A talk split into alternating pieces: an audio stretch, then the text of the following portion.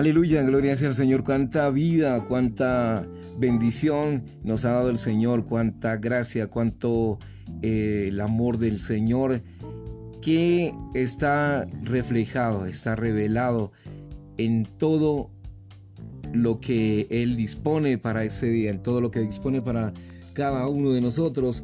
Gracias por poder venir a ti esta mañana, esta mañana llena de bendiciones, llena de ti. Eh, podemos venir a ti con confianza, con seguridad, sin temor, con la confianza de que tú dispones todo para nuestro bien. Gracias por poder acudir a ti. Señor, tenemos un refugio, tenemos un lugar hermoso, un lugar precioso. Ese lugar es el Espíritu, ese lugar donde podemos venir a ti, donde están todos tus planes, donde está todo eh, lo que a ti te agrada, todo lo que a ti te complace, está en el Espíritu. Gracias por poder venir a Él, Señor, con confianza, con seguridad, eh, con nuestra disposición. Te amamos, Señor Jesús. Gracias porque el día de hoy el Señor nos habla acerca de la renovación que necesitamos pasar por este proceso, un proceso que conlleva sufrimiento. Este en Romanos 17, 18, 2 de Corintios 1, 7. Estamos destinados a sufrir a fin de que seamos renovados y todos los sufrimientos son el proceso que nos hace nuevos. Colosenses 1.24, Filipenses 1.29, 2 de Corintios 1.6 y 4.17. Todos los sufrimientos que Dios nos ha asignado tienen un único propósito, renovarnos. Romanos 12.2, Efesios 4.23, Tito 3.5. Los sufrimientos por los que pasamos son un proceso que nos traslada de la esfera de la vieja creación a la esfera de la nueva creación. Segunda de Corintios 5:17. Los sufrimientos por los que pasamos para ser renovados no se comparan con la gloria de que seamos hechos nuevos. Aleluya. A medida que pasamos por aflicciones, es necesario que se lleve a cabo en nosotros una renovación continua de día en día, a fin de que Dios pueda lograr el deseo de su corazón.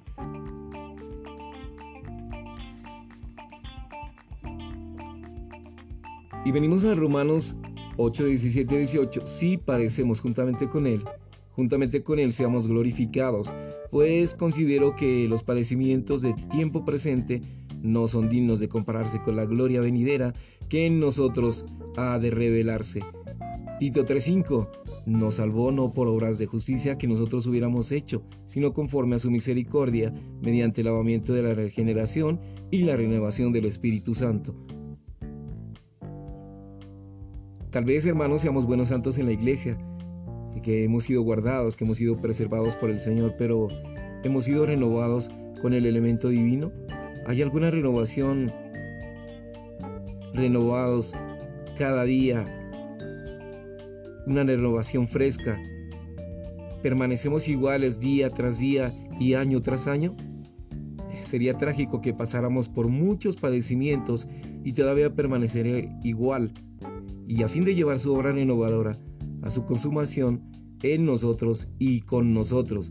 Dios llega a ser nuestra vida, nuestra naturaleza, en nuestro interior. Además de esto, Dios como Señor soberano controla todo el universo con el fin de renovarnos. Dios usa el entorno para forjar en nosotros su vida, su naturaleza, y sin el entorno nunca podríamos ser renovados y seguiremos siendo los mismos. Entonces Dios desea renovarnos. Podríamos ser las personas más correctas y aún así ser las personas más viejas. Y podríamos ser fuertes en nuestro hábito y fuertes en lo que somos.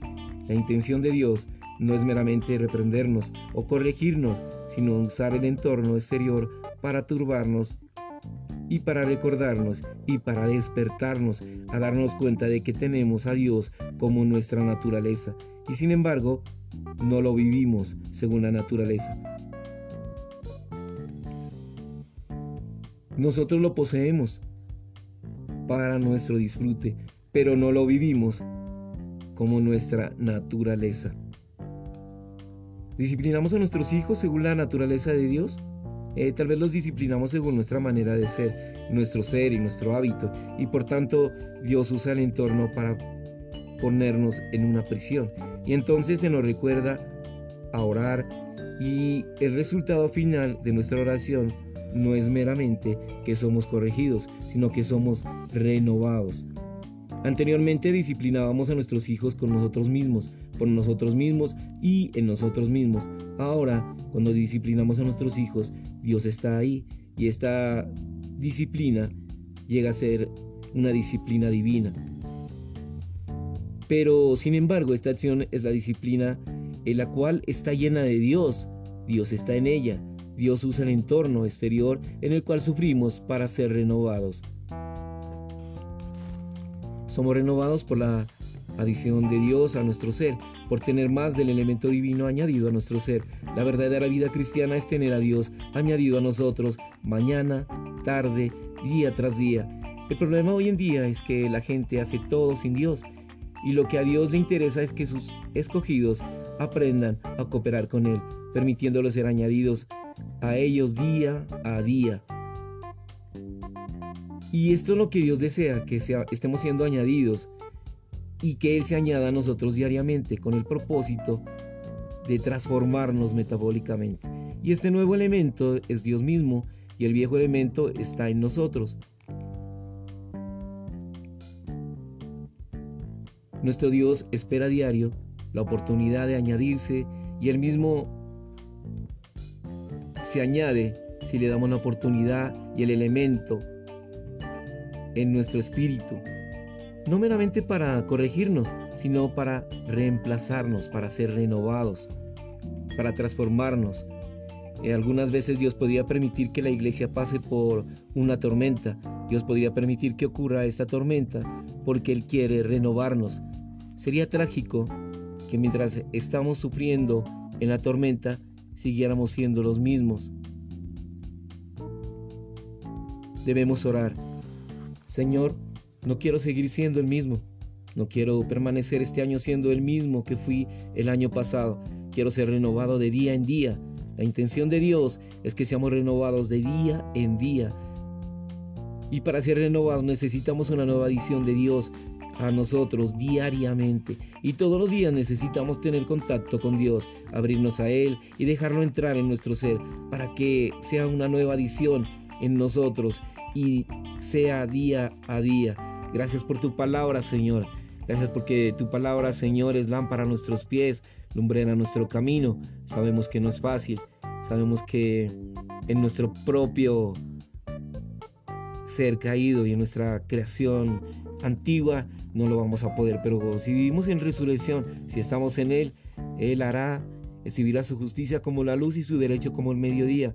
Guardamos silencio ante el Señor y esperamos en Él.